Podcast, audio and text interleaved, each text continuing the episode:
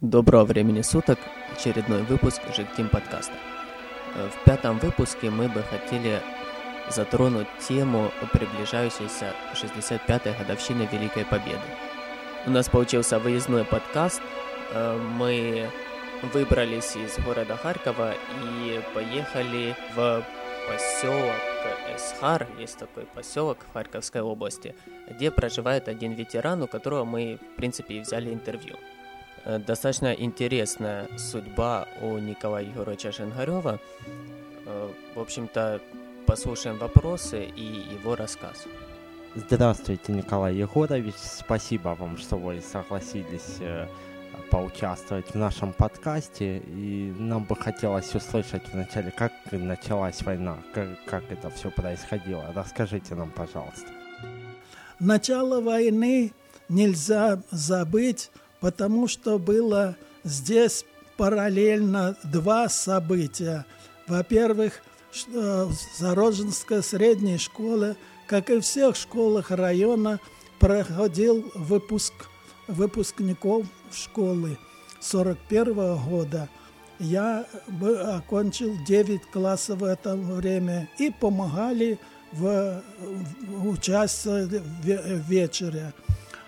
Утром, э, как обычно, знаете, занимались своими делами все, а во второй половине дня в сельсовете, а мы рядом жили с сельсоветом, вышел дежурный и э, объявил людям, что началась война. А потом, позже, уже с Чугую э, передали официаль, э, официально, включили радио, и по радио уже транслировали даже и речь Молотова о начале войны. Люди возмущены были, по, э, эти, взволнованы, а через день началась уже мобилизация в армию мы, нас привлекали для разноски повесток на э, призывающим в армию. И э, потом про, проходили проводы, люди с ну, желанием и с э, печалью, с горестью шли на защиту Родины. Расскажите нам и нашим слушателям, как вам жилось э, в период оккупации. В село наше немцы пришли 29 октября. А, оккупировали и пошли дальше. Вот. Постепенно а, а фронт остановился за Большой Бабкой, за, за Старым Салтовым, Мартовой – Хатомлис, вот, и э, стабилизировался фронт. А э, зимой, в зимний период, уже наши части начали проводить разведку, в том числе и разведкам боя. Однажды зимой э, в ночном бою возле Хохлова моста разведчики Э, вступили в бой и э, э, были потери из немцев. И часто на окраину села из лесу приходили разведчики. А тогда немцы после этого боя взяли и э, этих собрали мужчин, которые не были призваны в армии, пожилые, собрали всех в сельсовет, а вечером полностью сожгли окраины села по линию за, за, этим, за речкой, Титлегу от лесу, все эти, все, все эти э, дома сожгли. А э, в Титлеге порубали сады, и вокруг большой улицы, главной улицы, сделали захораждение, вот, чтобы сократить э, э, как место прикосновения. На, по приказу в селе объявили, вывесили приказ коменданта никого из села по вечером никто не выходить из дому. Вот.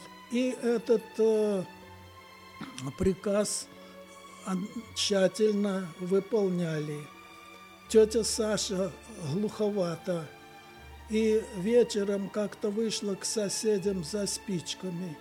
И ее э, ранили, а потом она, умирая, проклинала немцев.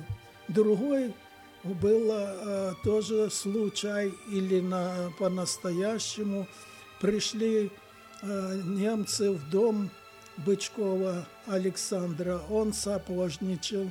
Они начали э, разговаривать, э, то есть требовать с него что-то, а он ничего не понимает, они полезли в, за хлебом, он подхватился, они думали, что он на них с ножом кинулся, вывели и расстреляли, и не э, давали хоронить, целую неделю он лежал за селом на это.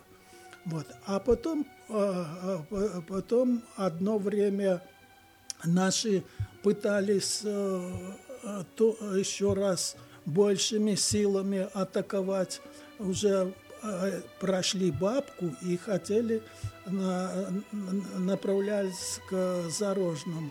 Так немцы вызвали авиацию, и авиация бомбила, расстреливали всех видных солдат на снегу. Это в зимний период. И потом наши прекратили попытки эти до весны. А весной, весной в мае месяца э, через село э, было э, через село шли танки – и э, в селе три моста, и по всем трем мостам по улицам переходили танки по направлению к Песчаному и э, Бабке. Вот, там был страшенный бой. После наши отступили, немцы э, э, пошли дальше на восток, и затихли бои, и э, жители – ходили на то место боев э, добывать бензин. Было страшно смотреть. И потом это бои ушли на восток, а немцы опомнились, что им нужна рабочая сила в Германии и начали вы, э, выгонять молодежь в Германии. В один день забрали 65 человек из Зарожной Тетлеги сюда попали. И э, эти девушки, выпускники 10 класса, и девятиклассницы, и более э, молодые, э, э, неженатые, и отправили в Германию. В итоге вы оказались в Германии. Расскажите, как это произошло? Сперва немцы и администрация э, старосты распустили слух, что добровольно в Германию призывают э, э, ехать на работу. Но добровольцев не оказалось, и тогда разнесли повестки да,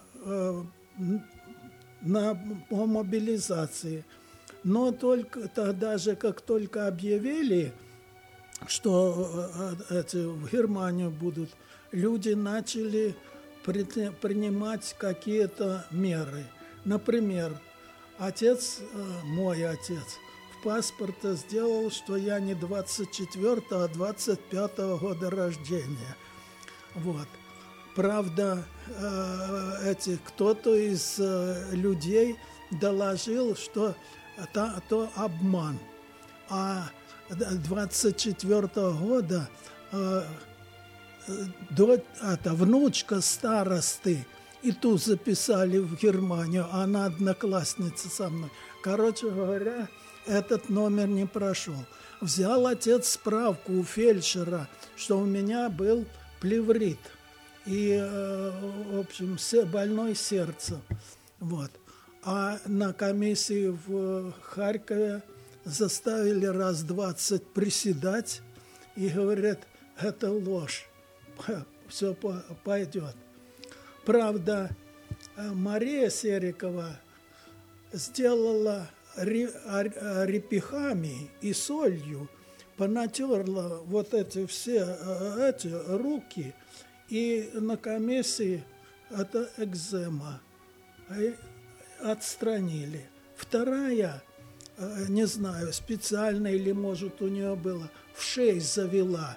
Когда комиссия начала смотреть, а там и гниды, и воши, тоже не, не нужно в Германию таких. Вот эти остались на второго раза. А потом э, это э, комиссия военная, в вагоны в товарные, вот нас э, человек по 30, вот, и на это, и поход. За стра, стража охраняли, нас на ночь закрывали, днем при открытых вот. Был случай, как-то за нашим вагоном ехал вагон девушек с Зеленого Гая. И ребята переговаривали. И наш Ванька Черкашин случайно, а может нарочно, выпал из вагона. Вот. А на утро привели его уже хорошо побитого, вот, и посадили, продолжал путь. В Бресте опять комиссия, дезинфекция и так далее. И дальше в, это, в Германию. Привезли в Гаммерштайн. Это э, концлагерь. Там и был э, пере, пере, это, как, карантинный лагерь для приезжих, а рядом польский лагерь польских военнопленных, русских военнопленных. Э, в этом лагере мы дней 10 проходили карантин. Но питание очень ужасное. Например, у меня сухари были, так еще под, подкармливался. А пленные мы смотрели, а весна – Э, распустилась э, травка, вот кисленькая, как щавель, а они не могут сорвать, просто э, наклоняясь чуть ли не ползком, вот эту травку съедали, такие обессиленные, немощные. Да, а когда приехали, а встретил один, наверное, из этих э, прихлебателей немецких, говорит – а среди вас кацапы есть? Вот. А тут та Харьковская, то самые кацапы. Ну, ну и э, э после 10 дней нас э, рас, расфасовывали, отправляли по разным местам. Вот. И я попал в группу, две группы привезла, в Фиршау, на восточной железной дороге, на железную дорогу, разместили в депо, в депо. И а, тут же а, это, отдельная комната, двухъярусные эти койки, параша в этом, в комнате, перед дверью при выходе 20 метров 20 квадратных огороженная э, площадка, и там э, днем можно было выйти в это. Вот. Ну, одно, а, и э, нас малолетних э, этих определили группа, работали на железной дороге, подбивали кирками шпалы а вторые немного старше, те на погрузке и разгрузке шпал. такая работа, вот, например, а, и почему-то холодно было, а питание ужасное, и вот выезжаем, туда привез, возьмут на второй завтрак по кусочку хлеба, вот, а потом уже до вечера. Но, а мы норму, эта группа, норму свою не выполняли, сидим, плачем. Немцы смотрят на нас и так переживают, не переживают, охраняют с этими, с двумя вот эти кубиками железнодорожная жандармерия. А вечером опять в Тутуне. А одно время э, мы приехали и идем на, э, в, этот, в депо, и вслед за нами э, идут же группа тех, что работали на разгрузке. И смотрят, раз нас переш... остановили, пересчитали, второй, и те же пересчитали, а потом приходит э, сюда, ха, Малиновский Женька сбежал, нет.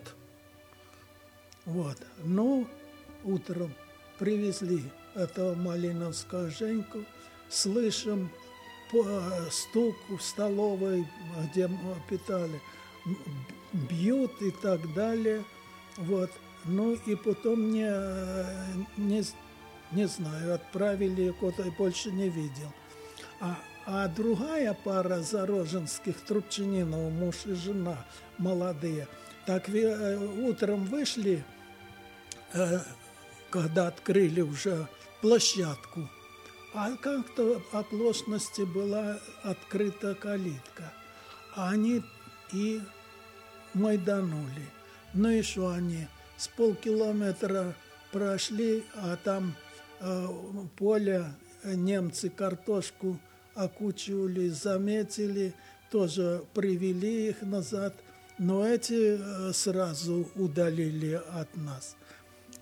А э, Юрка Онищенко – я не знаю, чего он, э, что-то он нашкодил, его би, бить стали. А он говорит, ну что, что, вот, слышите, вон летят наши самолеты, вот сейчас будет вам капут.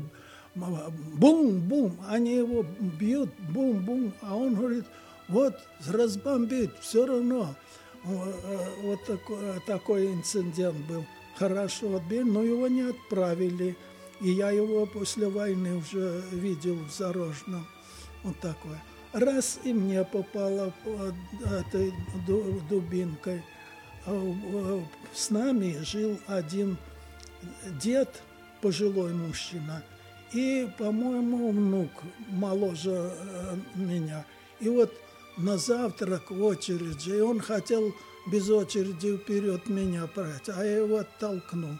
А он тут же пошел к этому полицаю и меня дубинкой, э, палкой, вот как э, дорожная, это раз, другой, и все-таки пустили его есть. Раньше, видно, какой-то это, ихний помощник был. Ну, а потом уже видят э, такое дело, что наша группа немощная.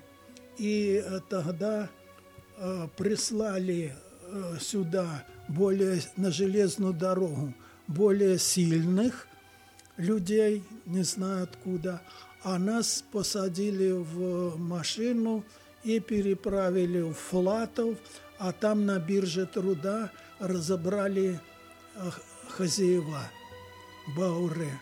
Вот им положено было э, работник, потому что сыны в армии. И так я попал к немке и работал до освобождения э, до освобождения э, советской армии, работал там в селе. Расскажите нам, пожалуйста, поподробнее, чем вы занимались там, как работали. У них 16 морген земли, это 4 гектара, пару лошадей, свое, три коровы, ну, в общем, хозяйство было, вот.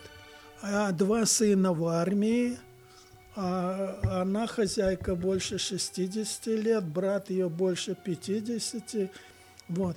Ну, а я как этот работник. Кстати, до этого у нее с Западной Украины был работник. Удрал. И не нашли. Так они уже более ко мне э, лояльно относились, да и мал я. Вот. Но интересно, вот э, эти, мне задают вопрос, а как же вы в Берлине по-немецки говорили? А я, а я говорю, а рассказать, как я учился немецкому языку. В, в школе я учился французскому языку. А сюда приехал, а никого, э, эти, три месяца я русского слова не, не слышал. Вот. А э, эти, стоят грабли, вилы и лопата – он мне говорит, принеси форки. А я беру лопату. Фон дурик. А у меня форки, а, а, эти, а, форки вилы. Вот. Ну, а теперь я запомнил, что это вилы. А потом второй раз уже вижу, что двое, э, значит, гарки – это другой, это будут грабли, гарки. Вот. И так постепенно э, учился. Но за полгода я уже с ними более-менее разговаривал. Даже что делал? Я смотрю, почту приносят, и в дверь закладывают в ворота. А я возьму эту газету и читать. Смотрю, смотрю, а она готическим шрифтом. А э, это не, не такой. Ну, а раз, э, да, раз долбалы это по, последние известия, я и по этому по, понимал.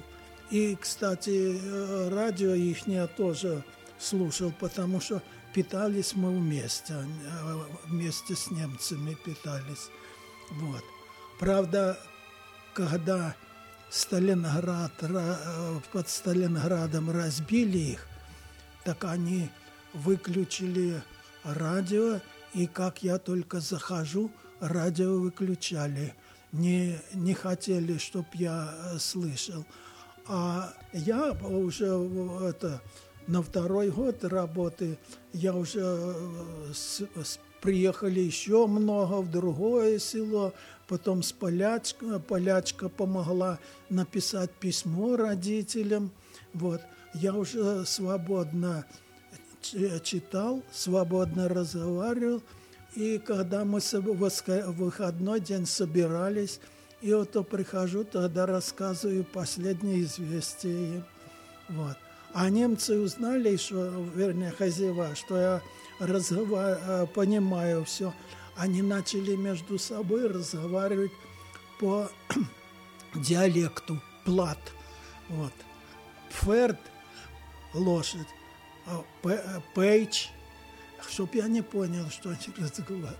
Ну, короче говоря, э, эти, научился немецкого языка, и уже после, когда в группе оккупационных войск э, еще э, полтора года, э, ну, да, 40, 45, да, почти два года в группе оккупационных войск я свободно по-немецки общался и разговаривал, и дома еще разговаривал.